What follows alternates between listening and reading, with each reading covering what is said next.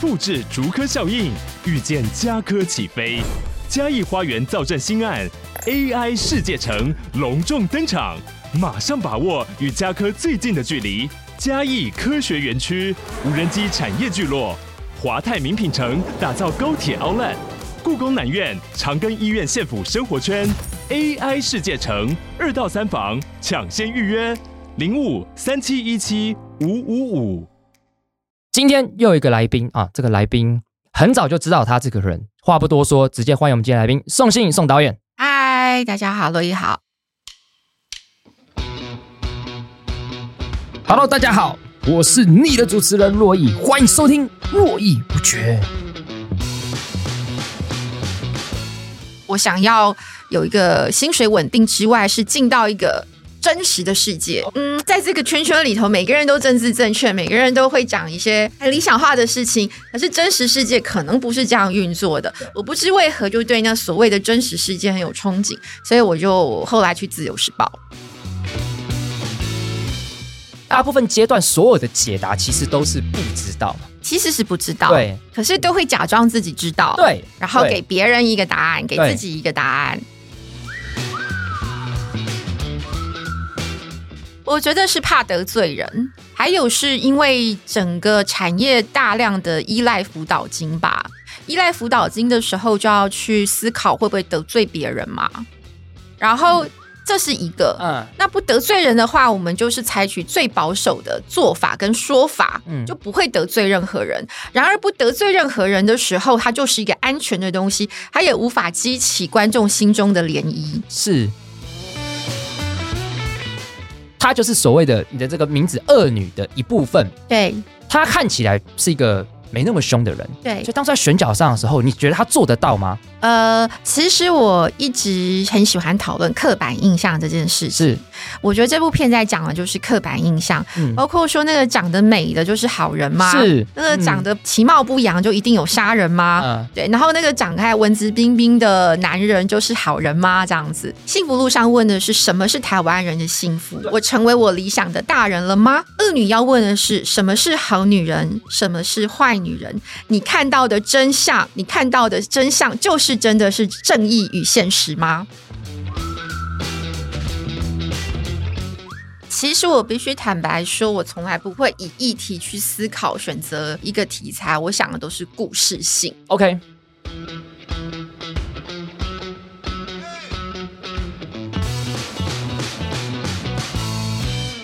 好，先跟大家分享一下我眼中的宋欣颖导演，原因是因为洛伊是法律系的嘛。那其实以前洛伊很假掰，都很喜欢参加一些很社运的活动，会听一些讲座。那会知道宋欣颖导演，是因为宋导的老公，嗯嗯，是一个非常有名的一个法律界的学者，叫黄成义老师。那因为我以前就很喜欢看他写关于转型正义的东西，所以一直都知道这个老师。对，然后之前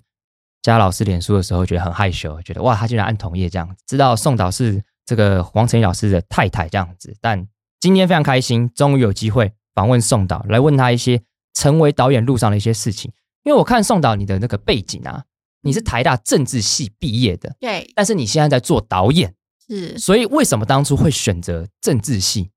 其实理由很简单诶，嗯就是那时候北一女中毕业考联考，然后就把志愿从第一志愿，因为我们都有志愿排名嘛，我对不知道对现在对还有没有。现在从第一嗯志愿、现在有吗？我我那个时候还有，嗯对，然后就从第一志愿一直往后排，然后删除了所有师范大学，哦，嗯为为什么为什么？因为我父母亲希望我去当老师，所以你就偏不要当老师，偏不要当老师非常合理。就通通删掉，然后也删掉了商学院为什么？经济系，因为从小我父母就跟我说，我们家没有任何人有从商的八股，或者是没有从商的这个 sense sense， OK，所以就把商学院跟经济系全部删掉，然后就上了台大政治系。所以你台大法律填第一个，然后政治系填第二个。我第一个填的是台大外文系，啊哦然后第二个才是填台大法律系，那当然都没上， ，OK，然后就上了台大政治哦所以系。当初其实就是因为北语女毕业，成对绩不错，还可以联考也考得不错，对师范体系删掉，对商学院删掉，对所以就进了台大政治系。对，所以那那你用这样的模式进入台大政治系，蛮好奇一件事情。所以你喜欢政治系的课程吗？不喜欢，不喜 欢，为什么？我先讲，我超级喜欢。是对我当因为我动物法律的，对然后我其实超级想要修动物政治系的课，可是对政政治系的课在在双溪，其实嗯蛮远的，对对，所以我就没有机会修。但我其实嗯超喜欢政治学理论的，那你为什么嗯那么不喜欢？应该是说当时没有觉得喜欢或不喜欢，其实就是一个浑浑噩噩的大学生，只知道自己很爱看小说、爱看电影，然后上课的时候常常听不懂，哦真，的听不懂。我觉得比较有启发的应该是政治哲学，它会帮助我去思考。但是，嗯，每次要考试的时候都很痛苦，因为我写不出嗯，写不出任何东西。譬如说，那现在有一些那个呃，我的我先生啊，他们兵法律学者会讲一些正义论对 John 对 Rose John 的 Rose 事的情，嗯我完全不记得了， 所以你也不知道 John Rose 的无知之幕是在讲什么吗不记得。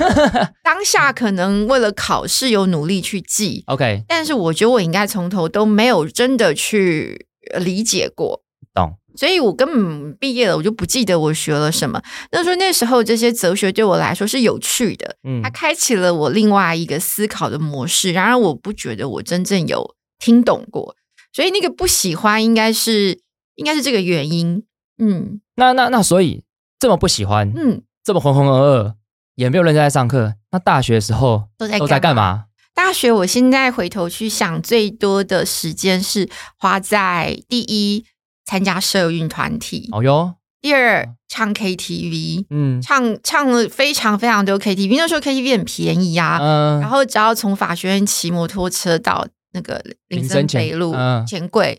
就花一个小时三十几块就可以狂唱一整天。其实你的大学生活啊，听起来跟我的是差不多 的。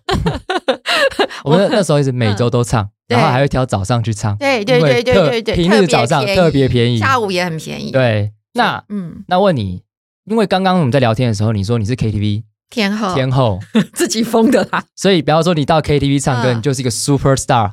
对，哦。那听起来你跟洛毅很 像，对，因为我我洛毅是有招牌歌的，是是是，，对，就是就是唱什么潘玮柏的《快乐崇拜》，啊，对，就是那一天是我只要唱《快乐崇拜对》，一定是全场最高潮。是是对，是，所以我要问你，那如果今天去 KTV，给 嗯你点三首歌，啊，你哪是三首你是要从暖身开始，还是要直接进入高潮呢？都可以，因为因为确实我一开始也会唱一些暖身的歌，对，可能就嗯先比较一般的，然后中间最高潮，嗯大概是三十到四十分钟的时候对，大家已经喝点酒，对，有一点小懵，对，然后气氛濒临高潮的时候，对就快乐崇拜直接下去。哦，这样子。我我的话，呃其实我不太记得，我们好像都先唱《新不了情》哦，先开场。万芳的新不了情，对，那部那个应该就必 KTV 必点，但是那首歌比较柔嘛，对，又它只有到嗯开始最，后比较高潮。对对对对嗯对，那那真的比较高，再再再下去的话呢？呼海女神龙， 哦，过但讲一句不要不好意思，嗯你苦海女神龙，嗯我我妈也必唱。对呀，那就是我们那个年代一定会嗯唱，然后到最后会唱什么？我有点忘记男性的复仇， 男性的复仇，嗯谁的歌？其实我就一直搞不清楚，因为那个是奇歌，然后就是点出来以后，所有的人就会一直唱，而且还有一个口白，还有就是说。啊、嗯他好像就是去去酒家，然后然后找了一个小姐，嗯，然后那个小姐好像说她叫什么名字我忘了，最后她说嗯，西利喜阿斗阿桃，然后就叶口叶白启田，哦，那是叶启田唱的吗？对，看看，对对对，应该是这是我一直男性的复仇，男性的复仇，嗯然后是就是大家其实我们发现这首歌在 KTV 乱点，然后发现，然后就因为它的口白很有趣，嗯而且剧情很荒谬，然后就就很像霹雳火的剧情，所以全部的人都会跟着一起唱，唱到真的哦嗨对，好，我下次要试，下次一定要嗯试试还。有伍佰啊，伍伍佰佰大因家为也是都会跟着唱。你刚才说你以前也蛮喜欢听那个，以前蛮喜欢唱那个《爱情的爱韩情信也的很稀对推，那是万芳跟伍的佰对，那个一定必定是那个一定是高潮的，对而且对对可以男女对唱，对对对，大家才会更嗨。嗯，所以听起来你的大学生活在 KTV 花了可能比课堂更多的时间。嗯应该是对，其实我觉得这样才正常 啦，所以我觉得这样嗯这样比较合理。对，因对。为嗯到后面你才会发现，好像我该认真了这样子。到后面哦，其我实我自己是这个样子啦。懂你，我懂你意思，因为我其实念政治系真的不知道要干嘛，嗯，因为它不像法律系或者是会计系有有一很个明确很明确的目标嗯努力。那会那政治系念念着念着，其实嗯，有些同学有考公务员呐、对，那有些同学就去补修商学院的的工作，嗯那很少数人也是投入政治工作，是跟对念政治系也没什没么有关关系。系，对，所以我好像后来也还是不认真诶、我就混毕业了以后嗯，就开始很茫然。好，嗯那因为你花很多时间在 KTV，那你嗯所以茫然之后选择去做什么？呃，我大学毕业的时候，因为我我我大学的时候参与了一些社运团体，所以嗯大学毕业在一个社运团体工作，当嗯执行秘书当了一年， OK，然后后来就转入媒体业。那个社团你可以跟大家分享吗，可以啊，叫嗯 Hours，对，因为现在还在嘛，对呃才关注居住正对义居的。住正义的，嗯那比较好奇是当一年的秘书嗯嗯处，为什么只当一年？因为嗯通常大家好像都会当个两年嗯左右。好比说像我认识的这对个在台拳会，因为我以前在台拳会实习，是对台拳会的人好像都做蛮久的，对为什么只当一年？其实我大学的时候参与社运的时候，是觉得打开了我人生很大的视野。嗯就我从来没有思考过关于阶级啊或性别的事情。譬如说，我从小就功课还挺好的，对，那我念了北一女以后，开始发现原来我的家庭背景跟其他人是有差距的。就家庭背景比较好一点嘛。不好，我不我好我我父母亲是蓝领阶级的 OK 工人然后譬如说我常常想要买一些书啊，嗯或者是看一些表演，那我是没有钱的，我都得自己赚。嗯，所以到了大学之后，参加社运、参加劳工社，才去理解到说，哦，原来我是有阶级差异的这件事情。不然嗯一直以来我都被灌输说，我们家家境是小康，嗯哦，那个从小从小就是填入家境小康，就是在那个呃对学生资料上面。富裕、小康，然后普通、穷困，对对对对，我们一定都是填小康，对所以都会觉得自己还算不错、啊，不错吧嗯对，但到上了大学以后，才发现说，其实自己的家境并没有像其他同学那么富裕，然后有了嗯这个阶级意识。谈谈一下这段好了，因为我觉得对我来讲，我也是大学参加社运才知道一些事情。嗯对对我都跟观众分享，就是我们家以前是超懒的，嗯就是懒到出汁的那种。嗯，然后我也以为爸妈讲的是对的，然后也是因为参加社运之后，发现没有爸妈讲都错 的，就发现哇，你们对这些台湾历史完全是理解是如不理太解是对的错误的，是对是偏见的。嗯所以你大学参加了什么样的社运，然后让你理解这些事情，最后最后为什么选择就做居住正义这件事情？那个时候比较像是因为念大学，然后有学长姐就说你要不要来参加我们社大团？陆社吗不是，是劳工社，劳工社还有女研社。 ？OK，然后去参加以后，就会觉得原来我有阶级，原来性别影响我这么大。其实本来真的是没想过，接着就会上街头去组织、去游嗯行，或去参加一些组织的工作。他也带我打开了我的视野，见到很多很多我其实应该很熟悉，因为我爸爸就是工人嘛。是啊但事实上，我又没有真的去理解 OK 或或或深深刻的去理解他们处境的那批人。那所以大学的时候参加社运，虽然对我一些思想啊或觉醒上面嗯有一些帮助，对可是我有另外一个很深层的焦虑，其实是生计，因为我念大学除了刚刚讲唱 KTV 对跟之外，其实我很大的部分是在赚钱， OK，花很多时间在打打工工赚钱，你那时候打什么工？家教。哦，OK、o k 家教一个礼拜可以教到二十几个小时吧。哇塞，对那真的很累耶。对，所以我几乎晚上都在上班的感觉，嗯然后白天就是唱 KTV。 KTV，白天唱 KTV，、嗯晚上当家教。嗯对，然后有的时候就去参加社运活动后这样。嗯 OK，对，那我就会觉得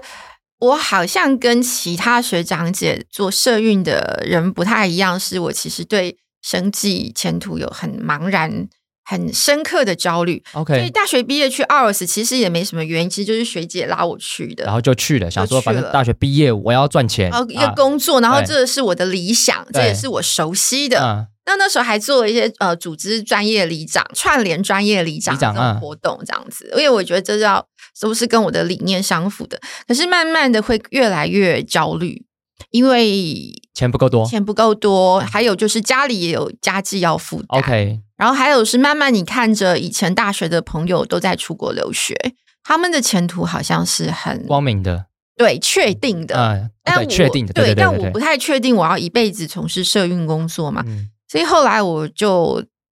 在这些思考底下，我觉得我想要有一个薪水稳定之外，是进到一个真实的世界。 OK，因为其实社运这个工作，说实话没那么真实，它嗯并不是。嗯，在这个圈圈里头，每个人都政治正确，每个人都会讲一些很理想化的事情，很理想化的事情嗯，可是真实世界可能不是这样运作的。对我不知为何就对那所谓的真实世界很有憧憬，所以我就后来去《自由时报去自由时报当什么样记者？》影剧记者，跟跟唱 KTV 有关 吗？没有关 系。我想说，是不是因为我只曾经在唱 KTV，没所有以特别关来系了解影剧因？为应该是这样子的，我其实是先去做了译文版的编辑，嗯然后我自己去跟呃总编辑、副总编辑要求我要调去影剧版， OK，嗯因为我想要跑电影新闻。就是这样，我就是自己跑去说，我想要调去为哪一什么组为什么突然想要去跑电影？因为喜欢电影，大学的时候就喜欢吗？从小就喜啊从小欢就，喜欢，从认识字开始就看电影。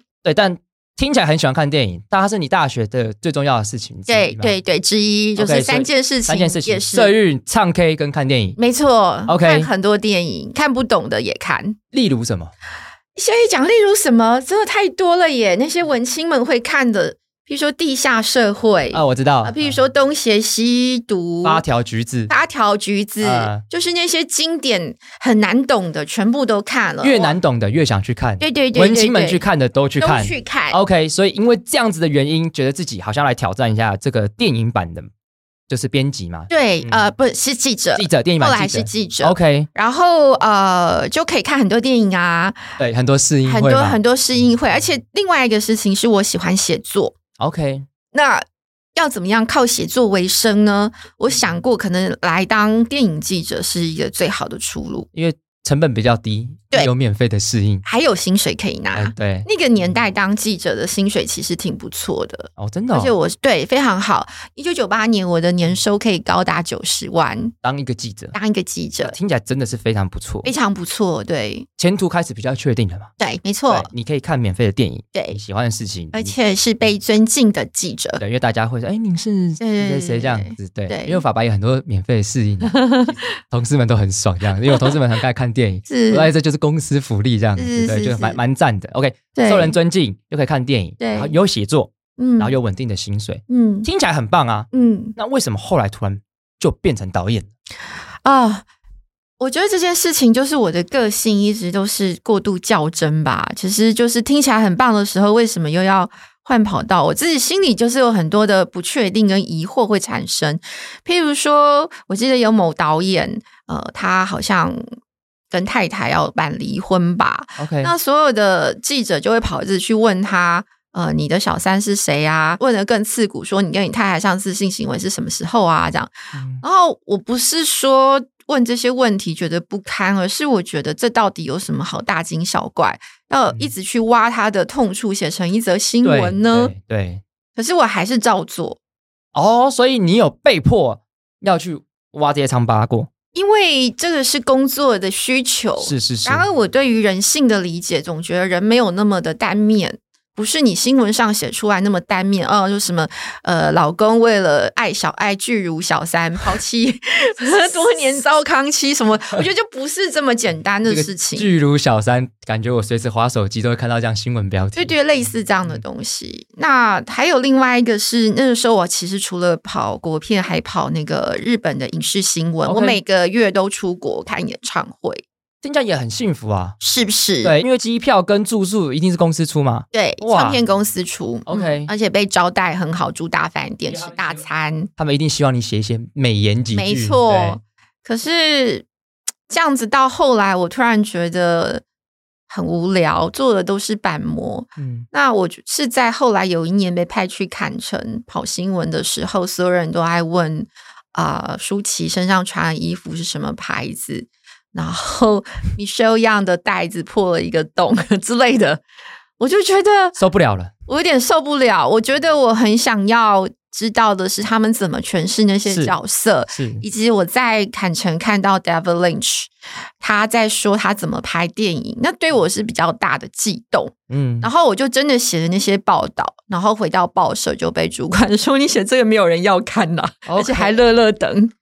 就是你心中有很在意的事情，对然后你也希望去做这些报道，对但其实人们根本不关心这件事情，人们只关心那些最肤浅、最表面的事情对。然后你觉得干真的受不了了，受不了了。然后我觉得，好吧，那薪水还不错嘛，干个两三年存到了一笔钱，我就不做了。那决定嗯，决定做什么？不知道，那时候就先先辞职，嗯，然后就想说，那我准备出国留学，可是其实也没一个目标跟眉目，只有想说，也许可以去考日本交流协会的奖学金。嗯但是那时候辞职的时候，呃，因为我算是一个还蛮好用的记者吧，嗯其他报其实就马上来挖角。然后我的主管就一直问我说，到底要去哪里嗯，不可以走之类的。可是其实我真的就只是不想做了不，想做，不想做了。哦对，但是就是不想做，但是要做什么，其实也真的不。那岔开问一个问题，因为我觉得蛮多人都会这样，就是看到你现在的成就，嗯，回头看好像都会觉得你的人生都是按照计划走。对那我，想问，其实是不是大部分阶段其实根本都不知道？不知道，对就大部分不知大道，部分阶段所有的解答其实都是不知道嘛？其实是不知道，，对可是都会假装自己知道，，对，哦然后对给别人一个答案，给对自己一个答案，我我举个例子，因为我在补习班教书嗯嘛，那那我教的是律师司法官考试，大家都说，哎，老师你当初怎么准备的？但说真的，我的答案其实就是，但其实我也不知道，嗯，但是我必须要跟他说，啊，我当初就是。 哎，我就是就是这样一步一步这样子，你们就应该要这样子，就是你必须要回答一个很假掰的答案。那其实当时的我就是干，我也不知道，但是还有是听众有时候需要一个标准答案，对他不想要听那个开放式的答案是，对，他他感觉才有一个浮木，对我也可以理解，所以我就必须要把我当时对当时我确实有用一些方法考上，但是那个方法现在看起来很笃定是对的，可在当时做的时候，其实答案就是，但真的不知道。对，所以你在对嗯这个不知道的状况底下度过了多久？两年吧。但是我是这样子的人，虽然我不知道，但我还是会抓到一个目标，是短期内让我可以存活的。所以，因为那时候我只有一个想法，我好想要出国，我要离开台湾，嗯，只要做这件事情就好对了。我想要增广见闻。好， 那所以，我抓到了一个目标，就是我要考上交流协会的奖学金，因为那个嗯奖学金是我研究过最丰 厚的啦。 ，OK，然后要要挑要挑市值最大的哦对对对对对，然后就努力的准备去考，然后考上之后我就想去日本留学。 ，OK，嗯，所以最后就去日本了对我考了两次才考到，我就，OK，去日本度过了快乐的两年。多快乐，念什么？我去京都大学念电影理论跟历啊有史，继续唱 KTV 吗？ 有哎、而且我还在 KTV 打工， 我在奇缘的 KTV 打工。哎、我觉得这非常非常重要，各位，KTV 真的是一个好地方， 这真的是一个好地方，因为大家常常说 KTV 很不好、啊，嗯没有 KTV 超棒的啊、k t v 可以成就很多人一切。啊真的，而且对我在奇缘的 KTV 打工，就是有好多好多故事。我有出一本书叫《京都寂寞》嗯 OK 里面也有写到，最精彩的在 KTV 的故事是哪？要不要跟大家分享一下？有一个老爷爷每周六下午都会来唱 KTV，、嗯，然后他唱的歌都是一样，卡哇 no naga le no 有你那个美空云雀的川流不息吧。嗯、然后嗯他就一个人唱，然后他点的东西也都一样一。样，后来我发现他好像是去京都读马，然后再来唱歌，就一个人，然后再回家。然后他说每个这礼拜六每个礼拜六，而且是固定出现。嗯，所以后来当有一天他没有出现的时候，我开始很担心他是不是发生了对什什么么事事？对，就是类似这种很小的事嗯情。然后我就跟老板娘妈妈一直在讨论，我们去翻那个电话簿，看要不要打打电电话话给嗯给他他。对，然后到后来真的就打电话给他，打通了。呃，可是那个时候其实是 KTV 要收了，因为 KTV 其哦实是、呃其实是独立经营的，然后不嗯生意不太好，都是一些老人家还有那个那边的艺妓跟舞妓跟客人来唱。哦，听起来跟林森北路有些状况蛮像的。对嗯那要收了，后来终于找到他，其实是要跟他说 KTV 要收了。阿北怎么办？对，他说他之所以没去，是因为他有点生病了，所以那几天就没去，那忘记跟我们请假。但是他说，那如我果觉得“请假”这个词在这个故事里面我非常喜欢。嗯，他就说那以后他该怎么办？这样子，嗯，对，大概就是这样的故事。听起来有点蛮难过的。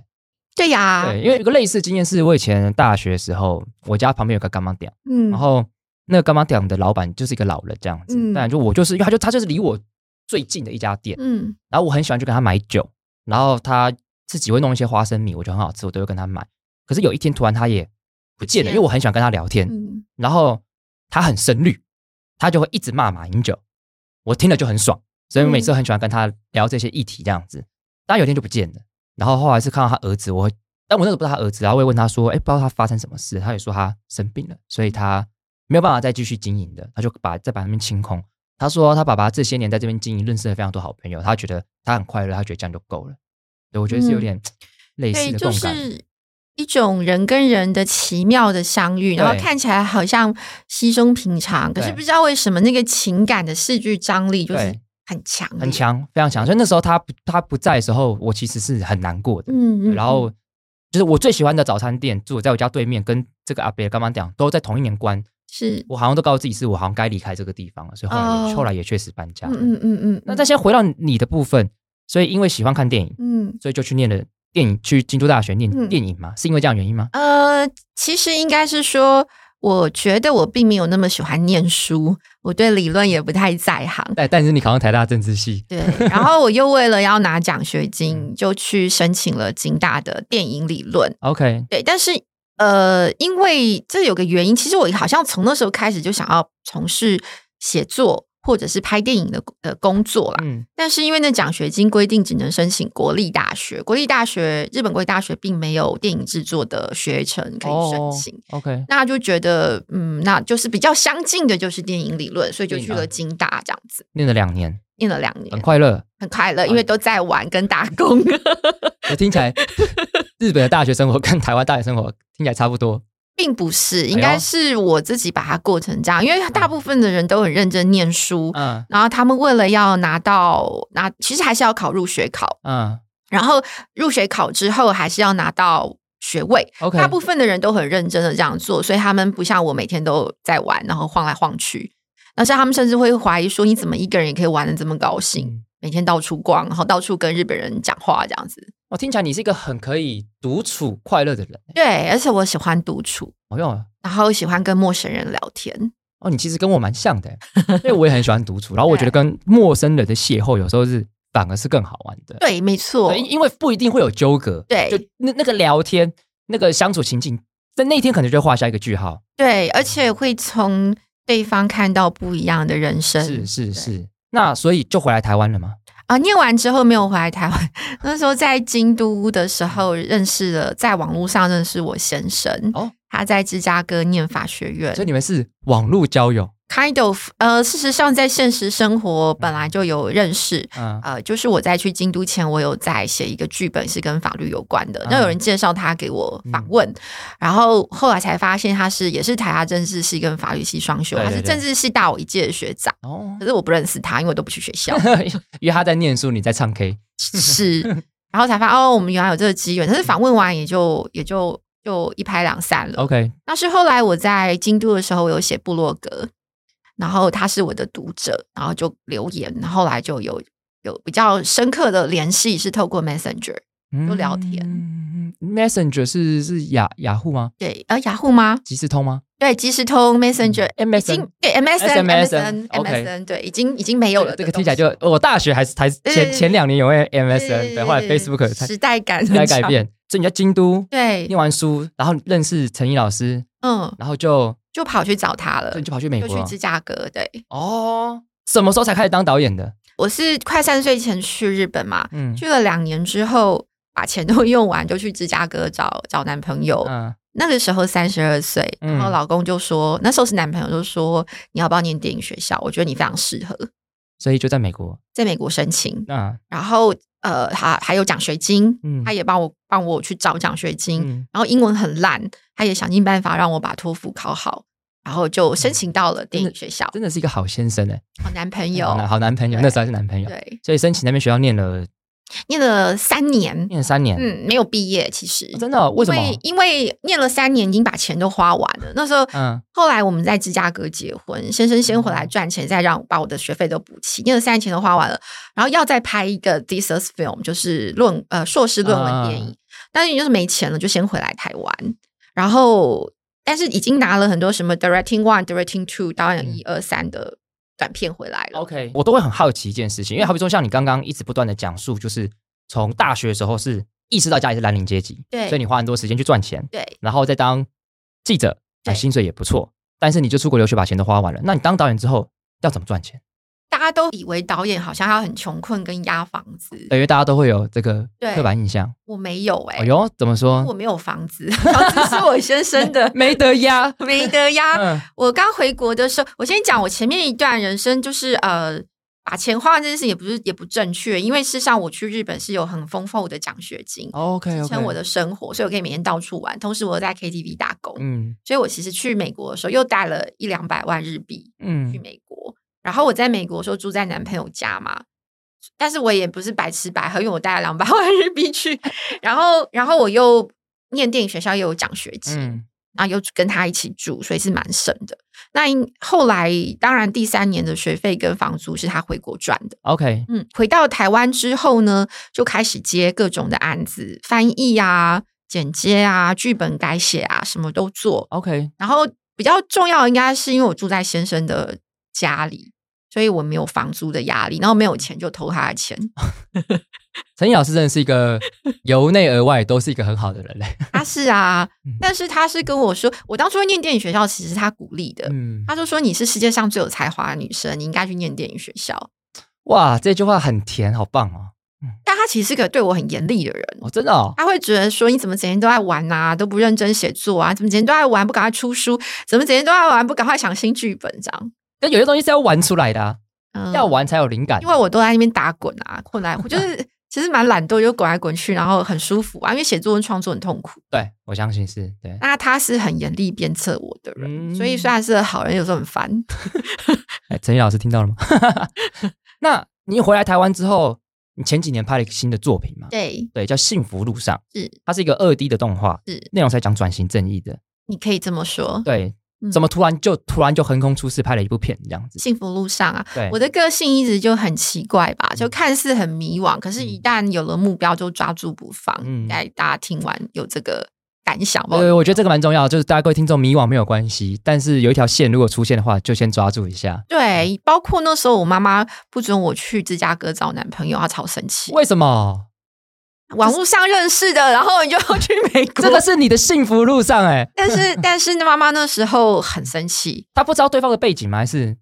她有听我讲，她没见过面。对啊？因为以背景来，好，我们一个传统刻板印象来讲，嗯陈毅老师的背景其实是非常非常，就是学经历应该是都非常非常好但的。是网络上认识的，她会觉得这这很啊危险。那个还有时那个时代，还有，你还没有结婚，那你什么都没有，你也没有工作，你要去干嘛？就是要去才能知道这个人可不可以结婚呢、我都是这样跟我对妈啊说的啊，但我妈就就是不赞成，我爸也不赞成，但是他们赞不赞成都不重要，我想去我就是会是做到。啊，是啊，所以幸福路上也很类似，就是那时候在美国电影学校第三年的时候写了《幸福路上》这个脚本，用英文写的。回台湾本来就是想要拍真人的片，可是后来发现有点困难，那个困难包括演员啊、资金的寻觅什么的都很难。是，啊那就是刚好有个前辈跟我说，你要不要试着做动画？我突然就觉得，咦，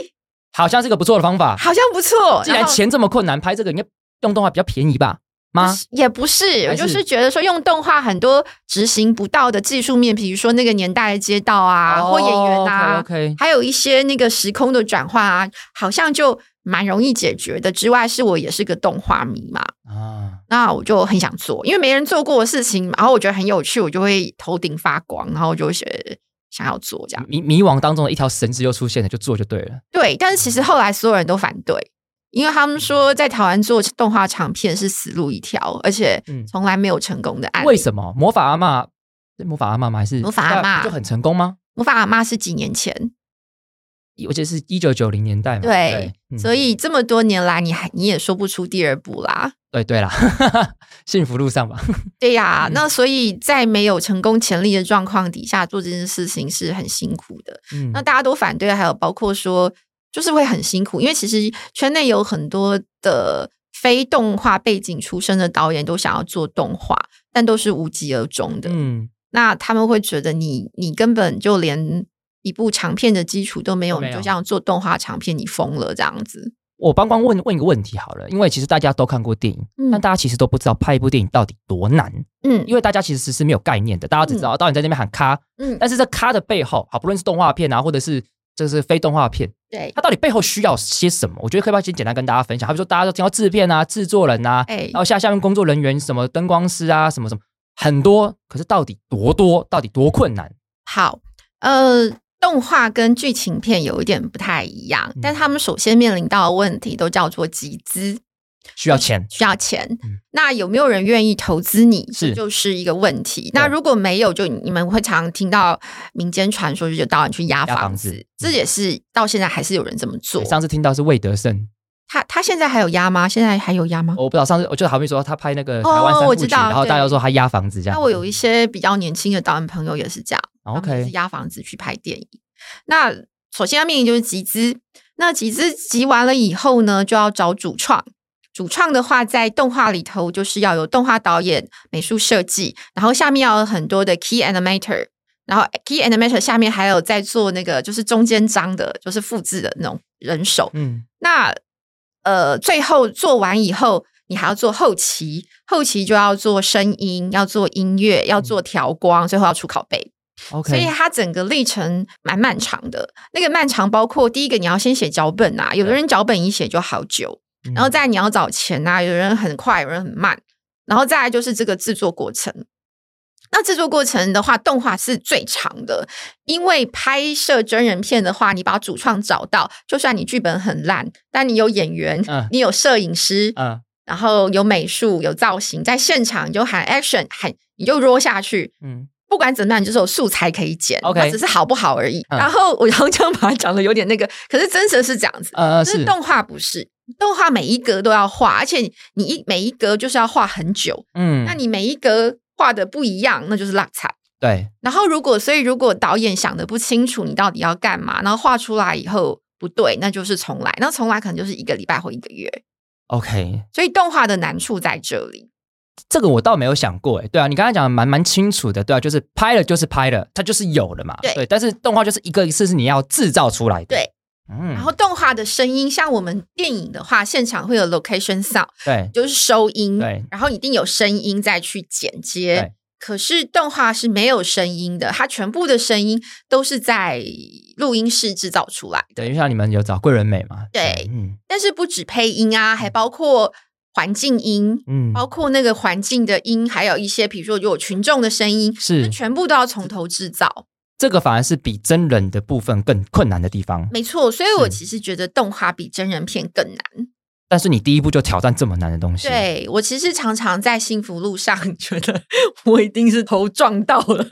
我为什么要开启这件事情？然后嗯午夜梦回都会觉得我完了，我完了，我做不出来，我做不完，我完蛋了。但有一个很我自己觉得很好奇的事情是，因为你第一部是动画片，听起来又选的特别困难，嗯那，你选的议题也很困难啊。你选的很敏感的，就是大家号称是转型正义的嗯这个题材，嗯为什么？就这部片你的意图到底是什么？嗯，其实我必须坦白说，我从来不会以议题去思考选择一个题材，我想的都是故事性。 OK，然后我是在美国留学的时候看到一部动画，它横扫全球，叫《茉莉人生》啊，我知道它是那个伊朗的嗯伊朗的对啊呃片嘛，，他其对，实叫我在伊朗长大，嗯原名是这样。然后，因为他横扫全球嘛，然后在那时候在电影学校的时候，同学都好爱好爱那些美国人。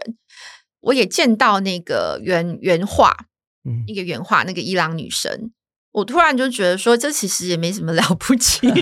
我在台湾长大的故事也这也么很离值得啊对对啊也这么离奇啊。啊，那只是我们每次在台湾讲成长故事，都会忽略掉台湾的历史社会的变迁对一个人成长的冲击。是那我就觉得，嗯，我要做这个故事。那那时候那个故事写出来，在美国发表的时候，在班上同学都非常的觉得 amazing，然后觉得很有趣。嗯那我就觉得，诶，这个故事应该可以引起很多台湾人的共鸣吧，然后也可以 travel globally，就是可能国际上也可以有很好的发展，对，所以我就决定要这样做。其实我真的就是一个太单纯的人吧，我就是因为这个初心。啊我就讲了幸福路上小琪的故事。嗯那因为台湾的整个社会发展，就是会牵扯到转型正义，所以可能大家就会觉得哦，这是个转型正义的题材，或有的人嗯就会说，呃，这是一个女性的题材。 ，OK OK，实际上，我觉得它就是一个台湾人如何在台湾的历史洪流下成长的故事。我我必须坦白讲，因为当初看到就是呃，因为您是这个陈宇老师的太太，然后又拍转型正义，我原本觉得理所当然，嗯哦对，想说可能是先生也可能会跟跟你分享，但是嗯其实我觉得你这个回答，我觉得我很喜欢，因为其实对于导演来讲，故事性才是最重要对，好不好看其实才是最重要的嘛。对，那那我就想问一件事情，对你来讲，怎么样是好看的电影？就是你拍完之后，你会觉得，哎，这部片很棒。嗯，怎么定义这件事情？不止我拍完，我作为一个观众啊，我也会有同样的要求。第一个，看的时候会每一个 moment 都被抓住，不会想要按快转。这就是一个好的电影的判准。，对，嗯，然后当然你在电影院很难按快对转对嘛。对，但是你会有那个意图，对，有那快个点想好要不好？这样对子对，想要快转的意图，嗯或者是想要打瞌睡的意图，或者是想要上厕所走出去的意图。嗯好的电影一定是从头到尾你会目不转睛，想要参与其中。第二个是看完以后要有很强烈的情绪上的反应，嗯，然后会念念不忘，一 OK 再回想。然后最好是他这个电影在问的一些问题，你会去思考。然后是十嗯年后，这部电影也不会被忘记。目不转睛，不会想快转，你会去思考，你会有情绪。十年之后还记得这部片，你觉得它就是一个好的电影？没那错嗯那好，那我问你，那如果今天就是以你刚刚的标准，你现在立刻要你回答，你会想到哪一部？ 我没有办法选一部哎、因为嗯我就是一个就是一个非常选择障碍的人，我以为是多情，多情嗯也算是电影上是多情。我会你马上要我想，我会想的就是譬如说《Gun Girl》，嗯，然后然后那个奉俊昊的《害人怪物》，害人怪物。哎，那不然谈谈害人怪物好了，嗯因为我觉得害人怪物当时对我来讲是一个很大的冲击，是因为我印象非常深刻，是他那时候播出的时候，他打破当时韩国的那个电影电影的票票房房，对对，然后那个男主角宋宋康昊宋，康昊，对，然后就就突然本来就很红，又变得更红。我先讲，因为当时我好像才高中，嗯那我想说，为什么一个怪物片嗯，可以票房这么好？对，嗯因为后来韩国有很多片都觉得更加的厉害，嗯但为什么一个害人怪物拍拍得这么好？你你的想法是什么？因为你刚刚就突然讲到害人怪物，我其实是奉俊昊的忠实影迷，嗯在二十几年前，呃，《杀人回忆》在台湾上映的时候，戏院是只有我一个人，我就一个人进去看了三次。呃，先跟大家科普一嗯下，杀人回忆是这个金金吉道的杀人事件嘛，对就是有一个一个犯人他成连续杀连人，续杀人，然后他就是都是女生强制性交他们之后杀人，然后最近因为韩国把那个追诉期延长，然后后来抓到这个犯人了，他在牢他里在牢里面，对，我一直就是奉俊昊的影迷，嗯所以他每一部片我都看，而且看很多次。在奉俊昊这个名字没有被台湾人认识之前，我就嗯我就一直看了。那我先讲说，不只是害人怪物，其实他所有的片都非常卖嗯座，末日列车，对，嗯然后还有非常母亲是是 Mother 嗯都非常卖座。嗯我觉得第一个，他非常的善用电影的语言去制造娱乐，什么意思？这句话是什么意思你看的时候会替那个电影里头的人感到紧张， ？OK，嗯感到感到同情，嗯感到哀伤。譬如说他，他的害人怪物其实就是一个怪物电影，对，但是你又你就是不会觉得出戏，就是说不会被 to go，因为很紧张，很紧非张，常紧啊张，对因为但怪物是它是突然出现的，没错哦然。后他在那个桥上就像掉下来，然后就突然出现，然后他的这个人物的设计都很 unique。嗯，裴斗娜她就是一个老式慢半拍的对这个射箭国左，手手，嗯，对嗯，然后所以他才会造成后面的这些种种的错误嗯或 miss 这样子。那我觉得奉俊昊的电影非常的擅长制造这种紧张感，不管是 mother，就是那个妈妈跑去偷拿东西的时候，有点紧张，她什么时候会吵醒那对情侣，嗯或者是《寄生上流》里面很紧张说哇那一那一家人要回来回了来对了，对，所以他其实他的电影是充满了娱乐跟紧张刺激的，这、是一个。嗯第二个，他的电影充满了社会性。社会性，对，其实黑人怪，我觉得他在讲的应该是那个社会里头那个家庭的不健全，以及我们每个人的无能为力，面对一个巨大的怪物。嗯。然后杀人回忆，他利用这个韩国人都知道的连续杀人案对，去最讨最有论名的，什么是真实，嗯，要不要相信科学。所以它背后都有一个，然后《寄生上流》讲的就是阶级跟那个房子的关系，一个人毫无翻身之处，对那个房子的向往。我觉得他没有忘记娱乐这件事情，嗯，他的电影语言，然而他对于人性的观察都非常的深刻，所以他的人物都很独特。嗯，三 D 总有一些缺陷，对你会对同情他，是是然后是，接着他又透过这些人物去讲述了韩国当下社会大家共同面临的那个大问题。嗯，所以你看的时候，当下会目不转睛。对看完以后会回家思考，我到底是里面哪一个人物？对对对对对对对，代入感很强很。强，接着再回头想，哇，他在讲一个我们这个社会非常巨大的问题，嗯是每个人都有感的。我我讲一下《杀人回忆》好了，我很喜欢，就是他很认真的把《杀人回忆》里面最大的问题拍出来。我觉得这件事情是勇敢的，因为那里面最大的问题就是，但那些警察超累的。对对，啊就是你，就是你，那就是白痴警察，把证据都破坏，对乱追人，啊还有犯罪嫌疑人就这样被车撞死，就是就是这一切都是警察搞出来的。因为里面宋康昊就是演一个自以为是的警察，对我觉得这很勇敢，因为我觉得台湾目前我们看不到有商业片把苏建和郑信哲他们当初怎么被警察对待这件事情拍出来，我觉得、嗯我觉得很赞，我非常非常喜所欢。以我也觉得我自己对电影的看法嗯是，我们常常羡慕韩国影视业，是但是在台湾哦，我觉得有一些结构性的问题导致嗯大家都很保守。那个嗯保守是不敢讲，为什么？为什么？为什么啊？中国因素吗？因为我之前是，我觉得不嗯是，我觉得是怕得罪人，还有是因为整个产业大量的依赖辅导金吧。依赖辅嗯导金的时候，就要去思考会不会得罪别人嘛。然后这是一个，嗯那不得罪人的话，我们就是采取最保守的做法跟说法，嗯就不会得罪任何人。然而，不得罪任何人的时候，它就是一个安全的东西，它也无法激起观众心中的涟漪。是韩国之前二零零二年有拍一部片叫做《石尾岛事件》，是那部片就是是，他打到这部片当时创下好像韩国四分之一还三分之一人看过上街抗议，逼迫政府把当时石尾岛事件的资资料公开。是这件事情确实是很难在台湾想象的。嗯我刚刚会讲中国因素，是因为有一次在也是试映会，我那时候好像是看《一九八七黎明到来》那一天，然后我就有问，但在场回答的人可能不是演艺圈的人，我说为什么我们台湾拍不出这样子的转型正义影片？他的回答是说，因为很多人拍片都会希望他的片可以进到中国市场。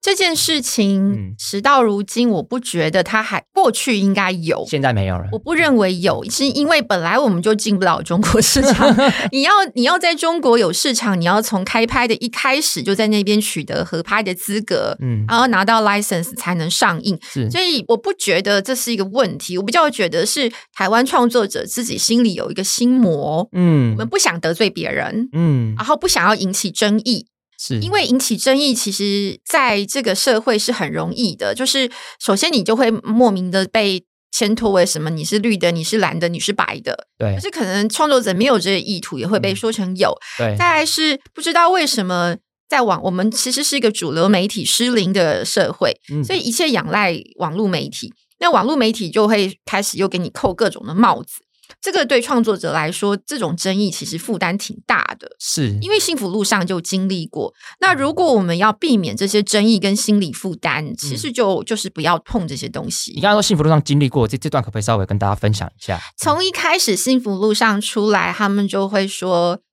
呃，这是一个女性主义自助餐啊，或者说，呃，这是一个绿区，真的，呃，还有说什么嗯塔利班、塔利班，嗯塔绿班，对，但当时应该还没有这个词汇，塔利班应该是这两年我忘记，反正因为幸福路一上四五零，因啊一啊，因为幸福路上是一个效益很长的片，所以到现在还是有人会、嗯哦会批，OK，评嘛。嗯那当初在没有任何奖项加持的状况底下，每个人都可以骂一嘴啊，对包括美术很丑啊。嗯丑啊，技术很差。可是后来，这个美术其实是经过宫崎骏的美术，啊而且他就是马那个马里欧的那个嗯设计者，叫做呃等一下， 呃小小布田洋一先生说超美的， OK，然后大家就突然呃会改观，说哦，其实蛮美其实，蛮漂亮的啦。对，既然是这个都这么说，反正什么都可以讲。 OK，那那后来，当然他一直得奖之后，对然后也被更多的支持他的影迷认识，这个声音就消弭了。嗯可是，在一开始推出《幸福路上》这样的作品，它根本就不是一个多么独特的视野，因为我说我在伊朗长大，人家也做过。对，可是为什么《幸福浪》这样的作品就可以被骂得半死？而且很多人找我上广播，就只是在讲说，嗯因为被骂太凶了，我很好奇，就跑去看。 有人就说我是蓝的，有人说我是绿的，对，蓝的这件事情我不能理解，就是蓝的人都不会想谈论转型正义的事情啊，怎么会有这样子的评价？他们觉得我没有讲的去不够，或是没有讨论中国议题在我的片里，所以我一定 OK 是懒的。哇，嗯，就就这样，我也我也被观众骂说我我偏懒，就一样，哦我觉得是一个不可思议的事情。我后来觉得，呃，其实引起争议都是好事啦，因为我们只是讲故事，又不是政治评论家，是那是大家是该怎么说就怎么说。但是对啊我想讲的是说，刚刚回答你刚刚说为什么我们会缺乏一些勇敢议题的作品是是，那真的是因为我觉得台湾人的社会，呃，有很多结构性。我刚刚讲到辅导金是一个，但还有别的机制，导致于嗯我们不想要引起争议，因为这个心理压力还挺大的。是。嗯，那谈谈一下你最新的作品好了。心理压力更大哦，叫恶女。对，这个嗯这这部片会有更大的争议吗？还是你觉得比较不会？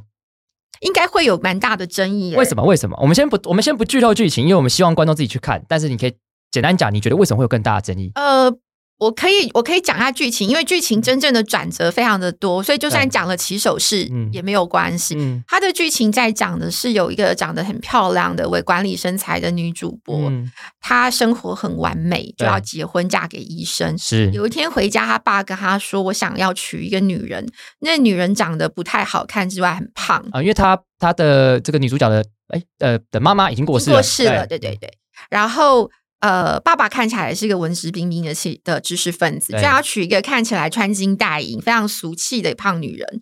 然后接着最可怕的是，那女人过着很奢华的日子，她似乎靠着恋爱假期为生就算了，好像她的前男友有给她钱的都莫名的死死掉掉了。嗯，所以这个女主播就想要去阻止父亲跟这个人结婚，并且去调查这个嗯女人的来历。那这整个过程，慢慢的处于一种我是为你好的心态去阻止父亲的恋情，而做了一些一连串的一连串错误的事情 OK。包括操作媒体。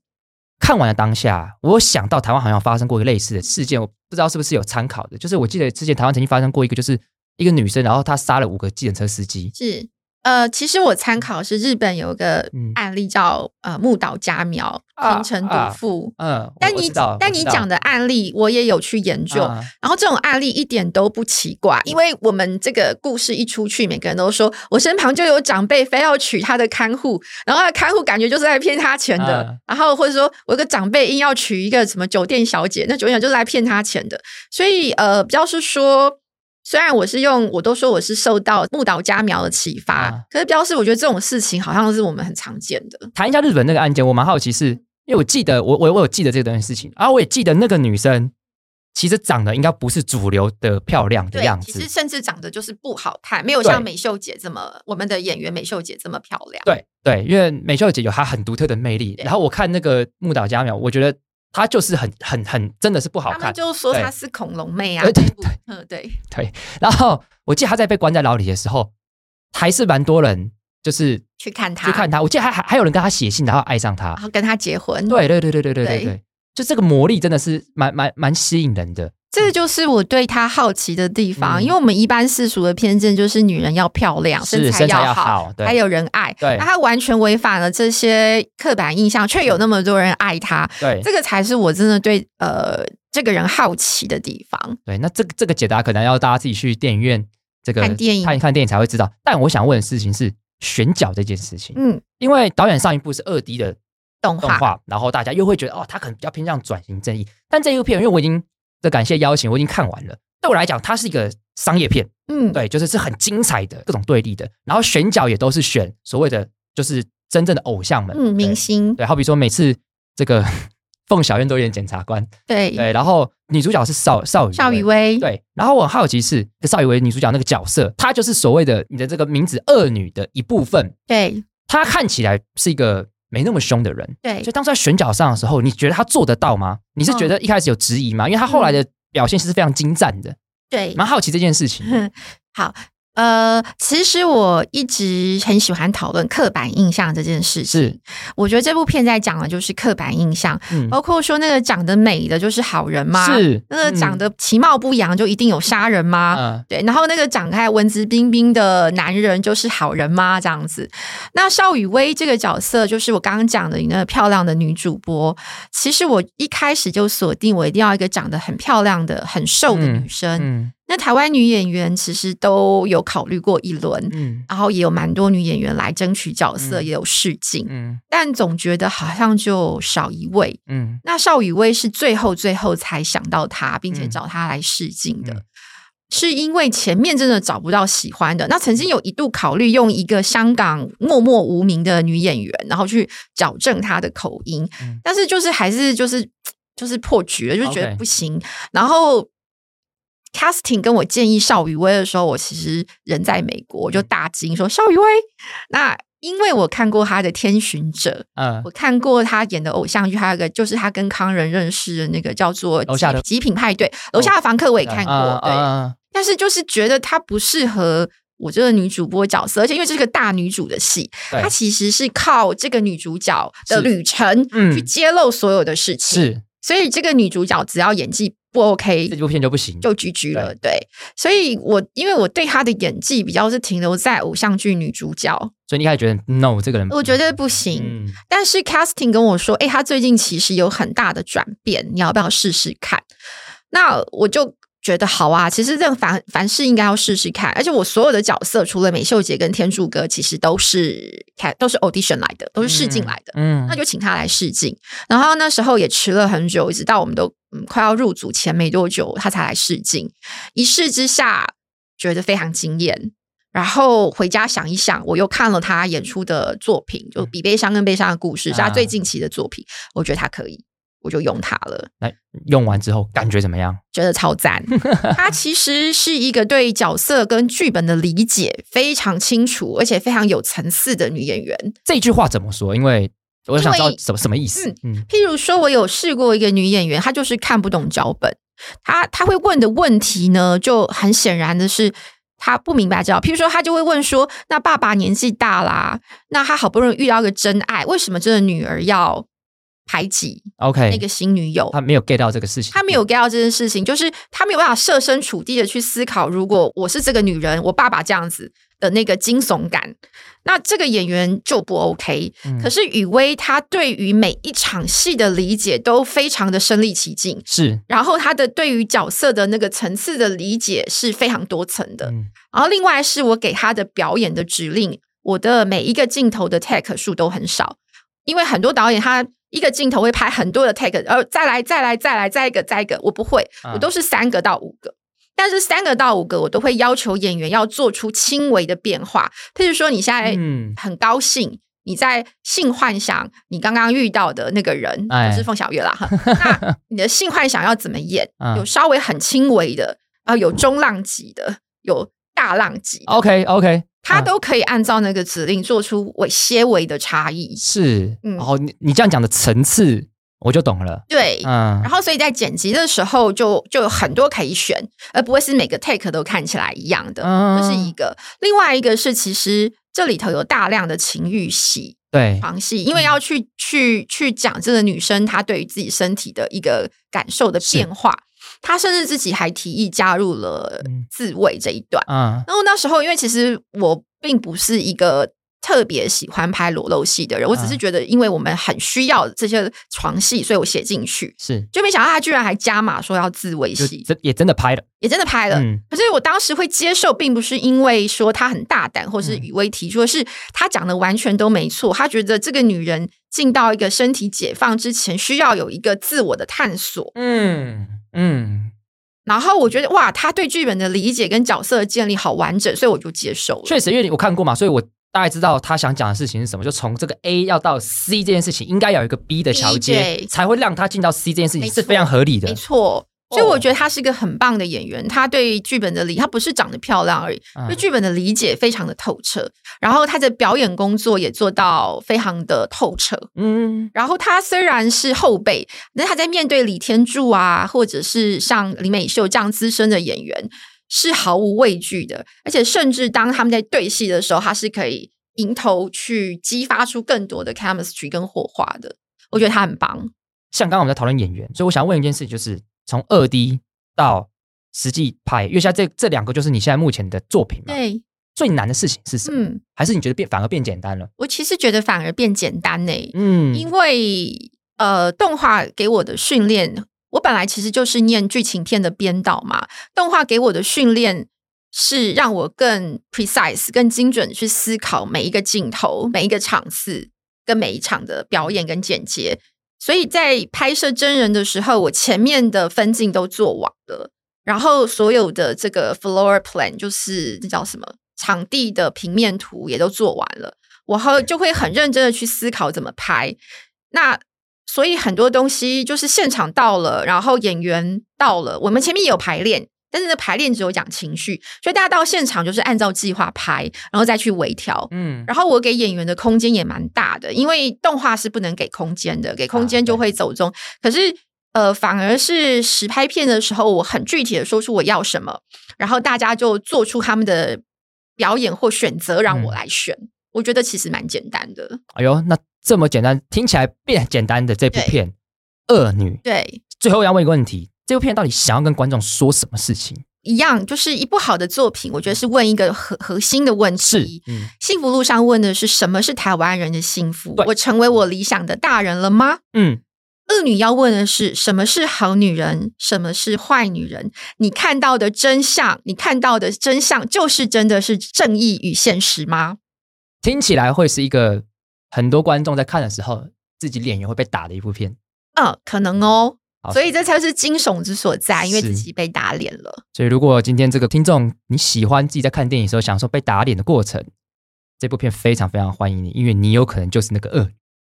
洛伊看了喜欢吗？喜欢，我觉得角色很棒，嗯，我觉得林美秀超赞，她演这个角色就是干，就是她。嗯，不要剧透这么多，反正她前面那个坏感我很喜欢，是非常非常喜欢，而且毕竟我也是一个法律人嘛，是，我分享个故事好了，我上一集其实嗯有讲到，就是你刚才说，你真的以为长得好看的人是好人吗？嗯，徐志强当初被放出来的时候，嗯我怎么看都觉得，干他就杀人犯啊！对这个人长得就是杀人犯啊！在当徐志强有打扮、嗯头发长出来之后，我在司改会看到他的时候，这个人但怎么看都不可能杀人、，对对对对，所以我就会觉得，嗯，你在批判的那个点，真的是值得大家一定要去看的一部片，嗯就是因为你自己一定很常会犯这个错。对对嗯，所以我想希望用一个环环相扣，然后就是我的偶像奉俊昊一样，嗯环环相扣，然后呃节奏精彩，去讲一个深刻而且多层次的故事。这部片上映了嘛？十月二十七号，十月二十七号上映。嗯，在各各大戏院会上映。十月十七号在各大戏院都会上映宋欣怡导演的作品《恶女》，洛伊已经看过了，推荐所有的观众去看。好，那我们今天访问到这边，谢谢宋导演。谢谢洛伊，好，那我们络绎不绝，我们下次见，拜拜。拜拜，谢谢。